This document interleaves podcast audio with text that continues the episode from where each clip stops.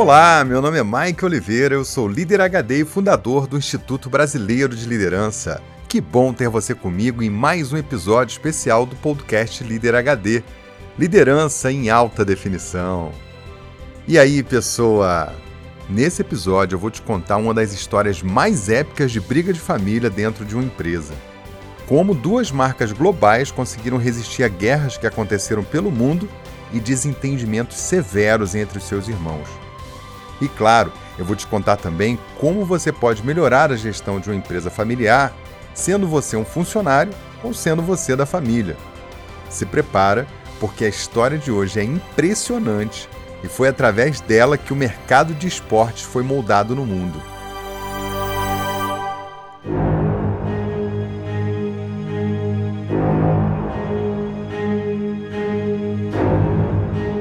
Estamos em Resorgnauha, uma cidade perto de Nuremberg com cerca de 3.500 habitantes. O ano é 1914. Christoph e Paulina eram um casal que trabalhava duro para sustentar seus quatro filhos. Ele tinha uma pequena e modesta fábrica de calçados, e ela cuidava de uma lavanderia que funcionava num galpão nos fundos da casa. Com seus filhos Adolf, mais conhecido como Ad, Rudolf, Fritz e Mary, eles formavam a família Dassler, que seria no futuro a família mais emblemática da cidade e com uma história conhecida no mundo inteiro.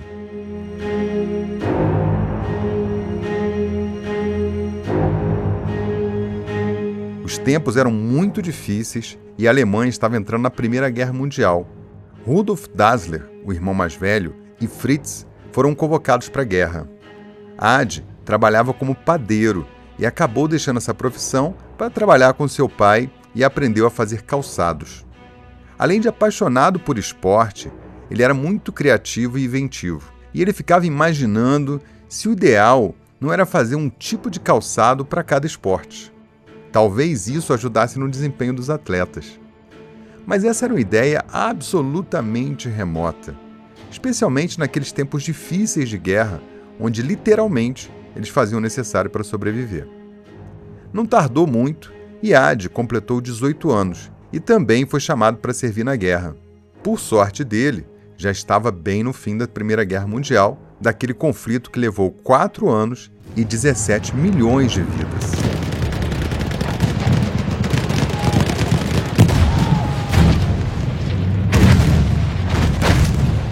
Felizmente, os irmãos conseguiram voltar para casa com vida Porém, sua cidade estava completamente destruída.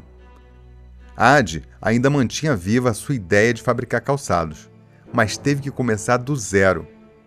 Além das dificuldades, nem matéria-prima tinha disponível, muito menos dinheiro.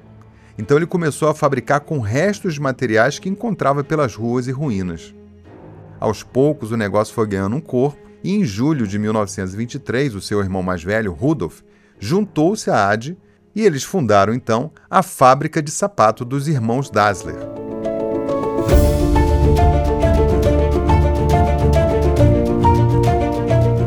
Ad era o gênio criativo e operacional. Já Rudolf tinha um tino para administração e era excelente negociador. A dupla era perfeita.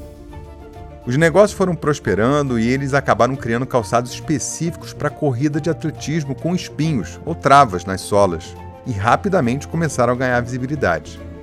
Mas o golpe de virada mesmo veio na Olimpíada de 1936.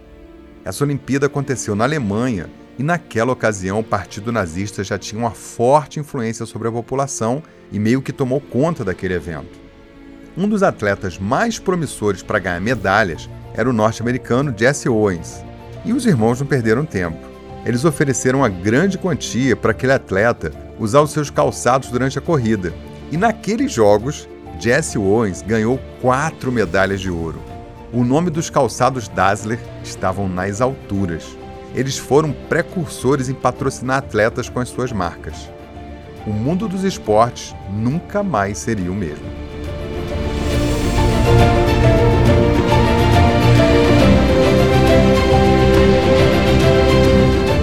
Dali para frente, as encomendas não paravam de chegar e eles cresceram vertiginosamente. Mas a vida preparava outra grande reviravolta. Em 1939, começava a Segunda Guerra Mundial, quando a Alemanha invadiu a Polônia. symbolisch zum Ausdruck bringen, dass wir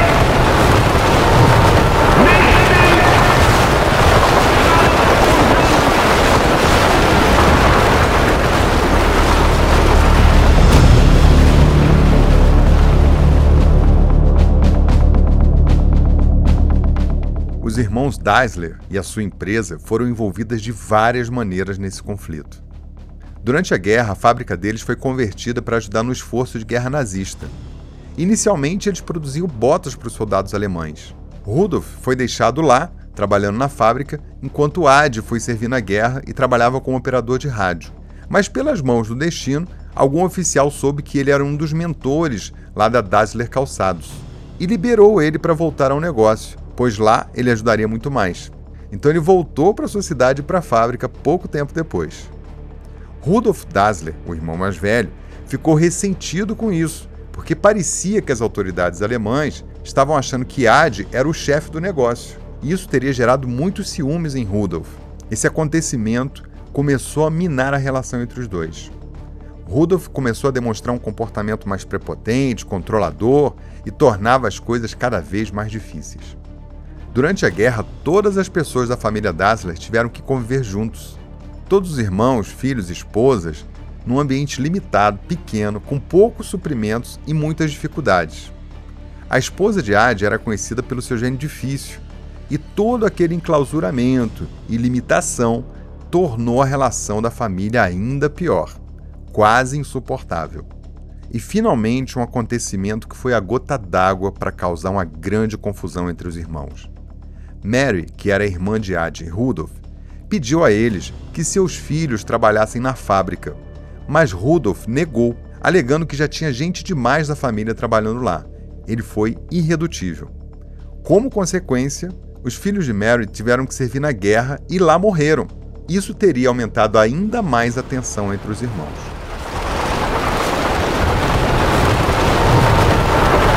Em 1943, os aliados estavam bombardeando a cidade e todos correram para um abrigo. Os últimos a chegar foram Rudolf e sua esposa. Então Ad falou: As vadias sujas estão de volta. Ele estava se referindo aos aliados, mas Rudolf pensou que o irmão estava falando dele e da esposa e reagiu com muita raiva. Se a situação já estava ruim, agora ficou insustentável. Não bastando isso, Rudolf acabou sendo convocado para servir e aí a sua raiva transbordou. Por que ele e não o irmão? Ele até ameaçou fechar a fábrica só para o irmão ter que servir na guerra também. Nessa altura, a relação dos dois já era de ódio, eles brigavam e se odiavam. Após a guerra, ambos foram investigados pelas forças aliadas durante um processo de desnazificação. Rudolf, em particular, enfrentou acusações mais sérias, mas acabou sendo liberado. President Truman announced the official surrender. This is a solemn but glorious hour. General Eisenhower informs me that the forces of Germany have surrendered to the United Nations.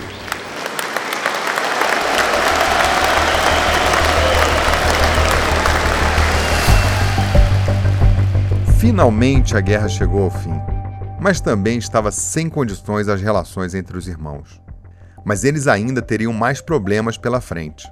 Os aliados iniciaram um movimento para identificar e punir nazistas, e ambos os irmãos foram investigados. Durante esse processo de investigação e inquérito feito pelos aliados, os irmãos se traíram ainda mais. Ad informou que Rudolf trabalhava para a Gestapo, a polícia secreta do Partido Nazista, enquanto Rudolf contou que Ad estava ajudando alemães a fabricarem armas. Ao longo do processo, ambos ficaram presos por algum tempo e acabaram condenados por envolvimento com o nazismo. Mas, devido à defesa e às suas contribuições, eles tiveram suas penas atenuadas e, por fim, acabaram se livrando de vez daquelas penas. Em 1947, depois de todo aquele embrólio, eles decidiram dividir o negócio ao meio. Cada um decidiu abrir uma nova empresa. Rudolf levou a sua empresa para o outro lado da cidade e fundou a empresa chamada Ruda, que mais tarde teve o nome mudado para Puma. Ad ficou ali mesmo e abriu uma nova empresa juntando seu apelido Ad mais o sobrenome Dassler. Nasci então Adidas.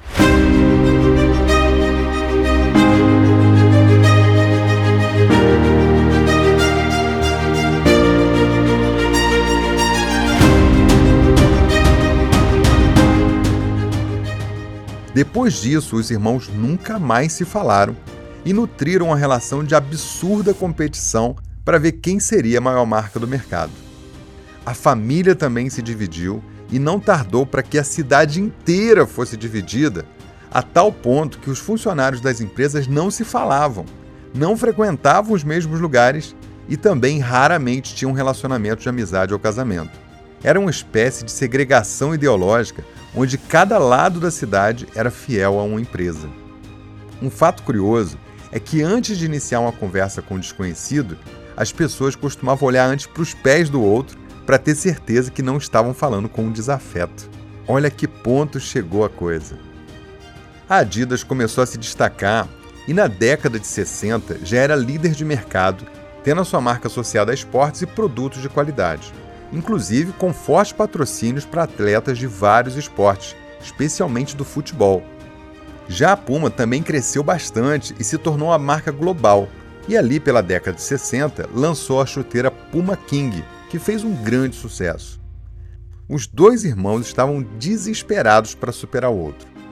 Eles buscavam atletas importantes para promover suas marcas, e isso foi tomando uma escala de valor sem precedentes. Então surge em cena um ícone dos esportes mundiais chamado Pelé.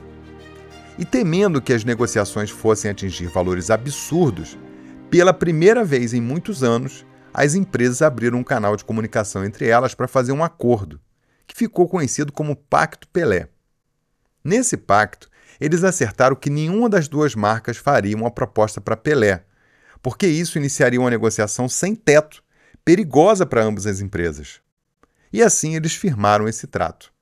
A Adidas levou um pouco de vantagem nessa porque na época ela já tinha um contrato com a FIFA, mas uma reviravolta ia acontecer mais tarde.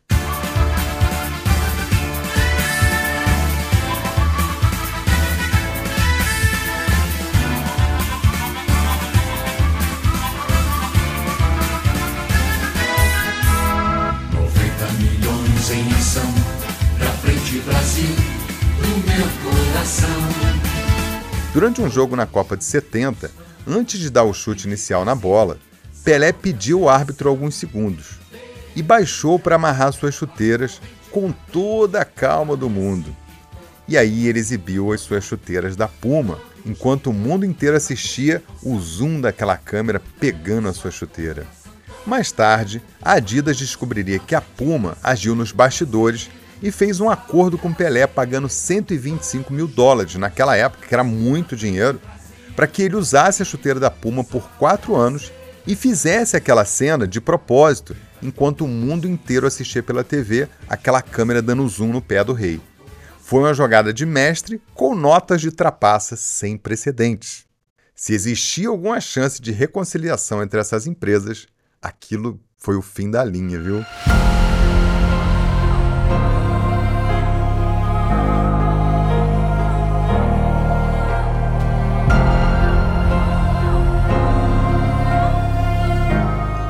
Rudolf Dassler morreu em outubro de 1974, vítima de câncer de pulmão.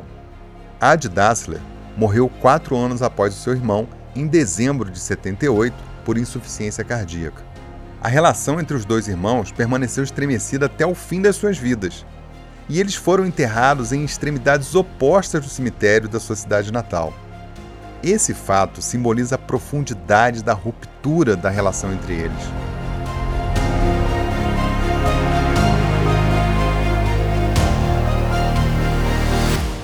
Apesar do sucesso comercial e da criação de duas das marcas mais icônicas de calçados e vestuário esportivo do mundo, a história dos irmãos Dassler também é um lembrete da complexidade das relações familiares e dos custos pessoais que podem acompanhar o sucesso nos negócios.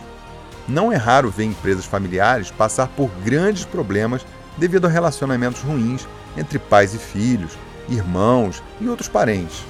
Muitas empresas literalmente quebram porque o clima é ruim e o conflito vai escalando de forma irracional e faz com que a gestão do negócio fique sem rumo. Eu mesmo já presenciei na minha carreira empresas enrendadas em dilemas emocionais familiares que ora desviavam do sucesso e ora levavam a empresa a operar no vermelho. Você que me ouve sabe bem o que é trabalhar numa empresa familiar, onde você tem que escolher um lado.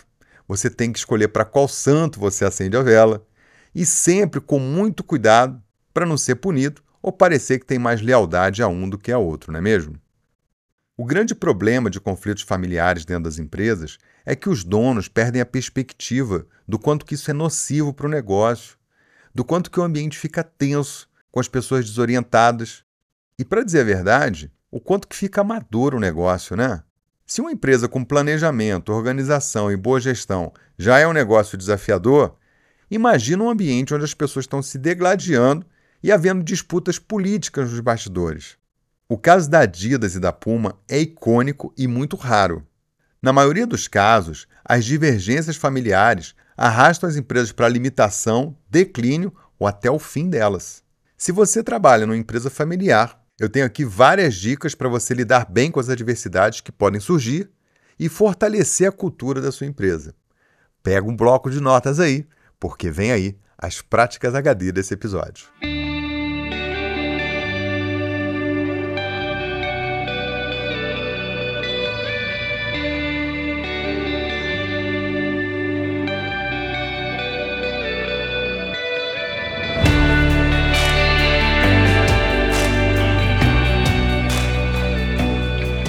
Prática número 1. Um. Se você é da família e está numa posição estratégica, as dicas são as seguintes. Nunca discuta publicamente com outras pessoas da família e nunca deixe transparecer possíveis divergências. É importante que vocês tenham discrição, se reúnam e procurem manter um pacto de alinhamento. Mesmo que existam divergências de pensamentos e opiniões, e tudo bem, isso é normal, elas devem ser tratadas com reservas. Vocês podem discutir o quanto quiserem, mas tomem uma decisão, façam um pacto e todo mundo tem que sair da sala contando a mesma história. A melhor forma de dar sustentação para um negócio familiar é fazendo uma gestão profissional. As pessoas precisam ter papéis e responsabilidades. Quando isso não acontece, o caos começa a se instalar com ingerência e atropelos. E finalmente, Caso você encontre dificuldades para encontrar consenso em certos assuntos, procure apoio profissional para ajudar a família com aconselhamento e suporte estratégico. Prática número 2. Se você trabalha numa empresa familiar e não é da família, deixa eu compartilhar algumas boas práticas que eu acumulei na vida, porque eu já passei por isso, viu? Primeiro, cuidado para não tomar partidos em dilemas internos. Isso pode te colocar numa posição de fragilidade. Segundo, Nunca se meta em discussões pessoais dos membros da família, a menos que seja para você pacificar, porque eles vão almoçar junto no domingo, vão fazer as pazes e você pode ficar mal depois. Terceiro, se você tiver abertura com a família, procure sinalizar quando a postura deles estiver causando confusão, desorientação, insegurança ou até medo nos funcionários. Às vezes alguém tem que fazer esse papel, sempre com muito cuidado, é claro. E finalmente, Trabalhe com profissionalismo e seja leal à empresa. Fazendo isso, você será bom para todos. Prática número 3. Se você trabalha numa empresa familiar e quer contribuir com a evolução da empresa, seja você da família ou não, tem algumas coisas importantes para você fazer. Primeiro, procure trazer boas práticas de gestão para sensibilizar, educar e melhorar a governança agende visitas em outras empresas familiares que já têm uma gestão profissional para que eles, as pessoas da família, possam visitar, conversar e aprender. Providencie para que eles conheçam alguém que já passou pelos mesmos desafios que vocês têm hoje. Procure conversar com consultorias de gestão que ajudam a profissionalizar as empresas. Tem várias por aí e conversar para entender é de graça isso já rende um baita aprendizado. Influencie para que a empresa faça planejamento estratégico de longo prazo, prevendo uma gestão mais estruturada e profissional. Treine os líderes da sua empresa e também os próprios diretores, proprietários, com a metodologia da liderança evolutiva. Fala com o nosso time, porque a gente faz diagnóstico de cultura, a gente prepara uma trilha incrível e ajuda a educar, conscientizar e profissionalizar a gestão. Prática número 4. Tem dilemas familiares que são tão complicados que só com terapia para resolver, viu? Não é raro ver pais e filhos, parentes, levarem suas questões históricas, dilemas de infância e frustrações pessoais para dentro do ambiente de trabalho. Já vi isso tantas vezes que já até perdi as contas. Eu já dei consultoria, inclusive em empresas, que o problema central era exatamente esse: a família. E tudo que fosse feito apenas atenuava os danos, mas nunca resolveria as causas. Então, sinceramente falando, tem muitos casos que demandam terapia. Que tal buscar especialistas de psicologia, coach e consultorias de cultura que possam ajudar com isso, hein? Especialmente se a sua empresa está passando por um processo de sucessão. Isso pode fazer a diferença. E aí, pessoa, será que você consegue se animar aí e resolver esses dilemas familiares antes que eles coloquem tudo a perder, hein? Agora é só ir lá e fazer aquela coisa que transforma. Fazer.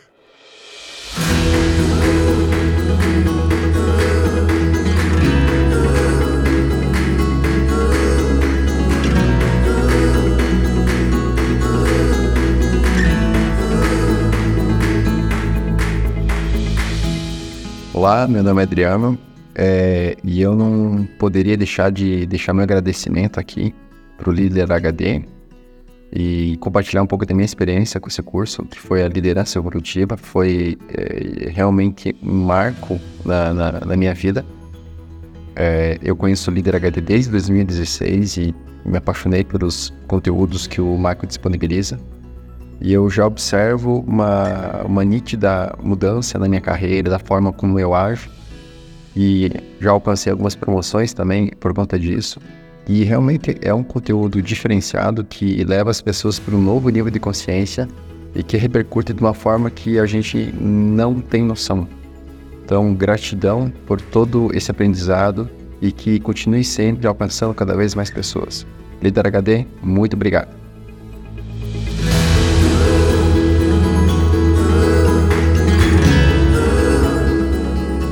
Olá, Adriano! Que maravilha receber seu depoimento aqui, meu amigo. Primeiro, parabéns pela brilhante participação no curso de Liderança Evolutiva, nas mentorias e também aplicando no seu dia a dia. É muito bom ter você comigo. E parabéns pelo teu crescimento profissional, as conquistas e por você ser excelente no que você faz. A gente vem te acompanhando e vendo o teu crescimento, dá gosto de ver. Ter você aqui na reta final do nosso curso é o que faz a gente perceber que o nosso propósito está sendo realizado. Muito obrigado, viu? E para você que está ouvindo a gente, que quiser se inscrever no curso Liderança Evolutiva, é só acessar liderhd.com/evolutiva. Lá você vai ter mais informações e também vai poder falar com o nosso time. Viu? Faz como o nosso aluno Adriano Ferlin, sai da zona C e manda uma mensagem para mim com perguntas, feedbacks ou contando como o líder HD faz a diferença para você. Anota aí o nosso WhatsApp, é 21 99 520 1894. Tô te esperando.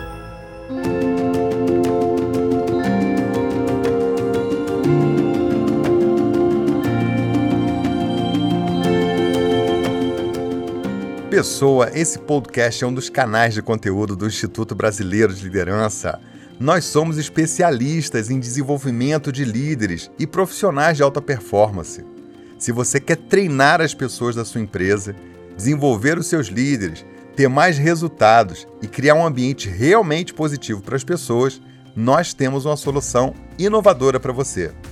Nós somos os únicos a ensinar liderança evolutiva e geramos uma experiência de aprendizagem impactante, transformadora e empolgante.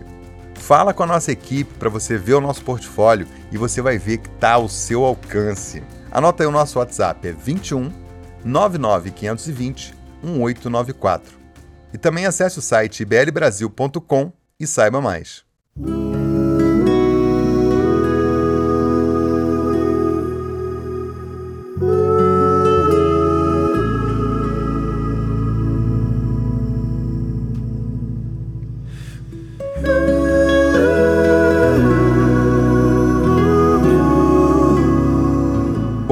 Partindo e deixo você com a cereja do bolo desse episódio, pessoa. A história familiar que envolve a Adidas e a Puma tem muitas lições importantes. Primeiro, nós temos que reconhecer que, mesmo com toda a desavença, dificuldades, guerras, ambas as empresas conseguiram trilhar um caminho próspero de crescimento. É muito louvável o empenho de Ad e de Rudolf para estabelecer os seus negócios. Mesmo com tudo contra, dentro e fora da empresa, eles foram obstinados, tinham uma visão de negócio extremamente potente e, com trabalho duro, eles conseguiram vencer. Outra lição importante, e essa pode ser mortal para muitas empresas, que distraído com as suas brigas internas, eles não perceberam surgir a Nike, que se tornou a líder de mercado ali pelos anos 80 e 90 e hoje fatura 50 bilhões de dólares por ano. 50 bilhões de dólares por ano. Enquanto a Adidas fatura 27 e a Puma 10. Ou seja, nasceu uma concorrente que não só tomou o primeiro lugar do mercado, mas também ficou maior do que as duas juntas. Muitas empresas cometem esse mesmo erro, ficam preocupadas com os concorrentes locais e deixam escapar oportunidades incríveis.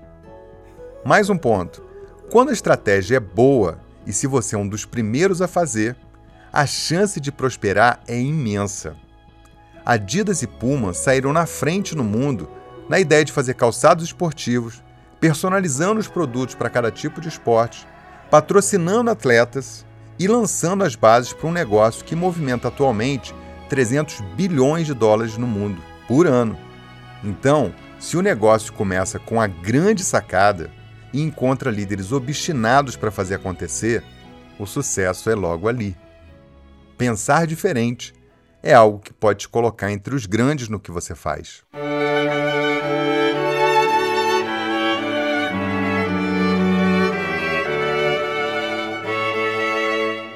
Quem também fez uma inovação muito arriscada, que o colocou entre os maiores da história, foi o compositor Beethoven, que ali no começo do século XIX resolveu fazer uma composição incluindo vozes na música, e isso nunca tinha sido feito antes.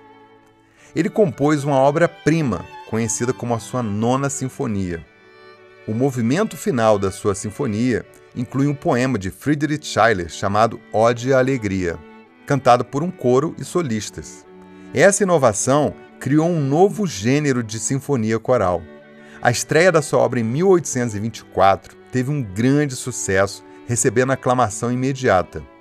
Beethoven, naquele dia, estava no palco e ele era surdo. A reação do público foi tão entusiasmada que ele teve que ser virado para ver a ovação das pessoas, porque ele não podia ouvir. A Nona Sinfonia de Beethoven não é apenas considerada uma das suas maiores obras, mas também uma das mais influentes e populares na história da música clássica. E esse é um testemunho do poder da inovação e da criatividade na superação dos limites tradicionais.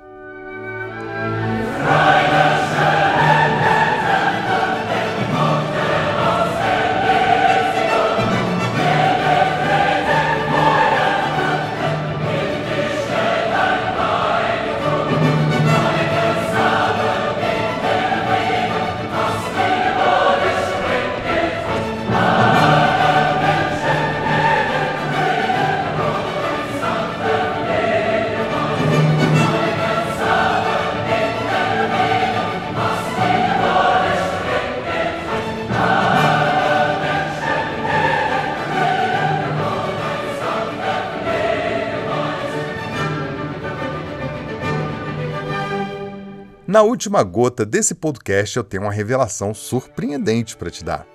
Em 2009, ocorreu um evento significativo na longa rivalidade entre as marcas da Adidas e Puma. As duas empresas decidiram participar de um ato simbólico para selar a paz e demonstrar reconciliação mais de 60 anos após a divisão entre os irmãos Dassler. Nesse evento, os funcionários das duas empresas, inclusive os CEOs, participaram de um jogo amistoso de futebol em Resorgnauha, a cidade natal das duas marcas. Esse jogo foi apelidado de Peace on Day Match, ou Partida por um Dia de Paz. Foi um apoio ao Dia Internacional da Paz das Nações Unidas.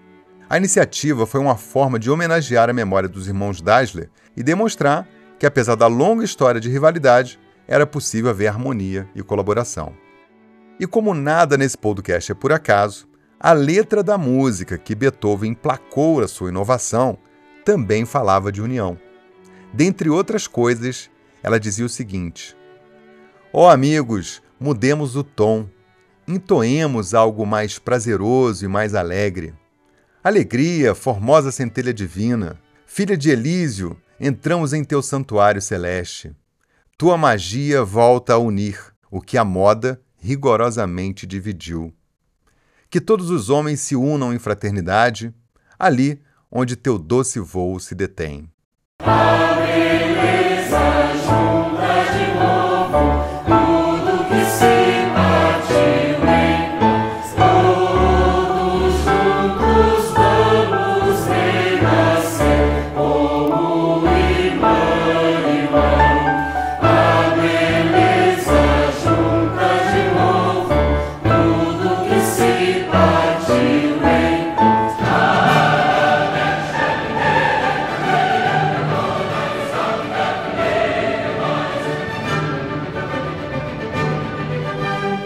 Você ouviu esse episódio e gostou, siga o Líder HD no Spotify.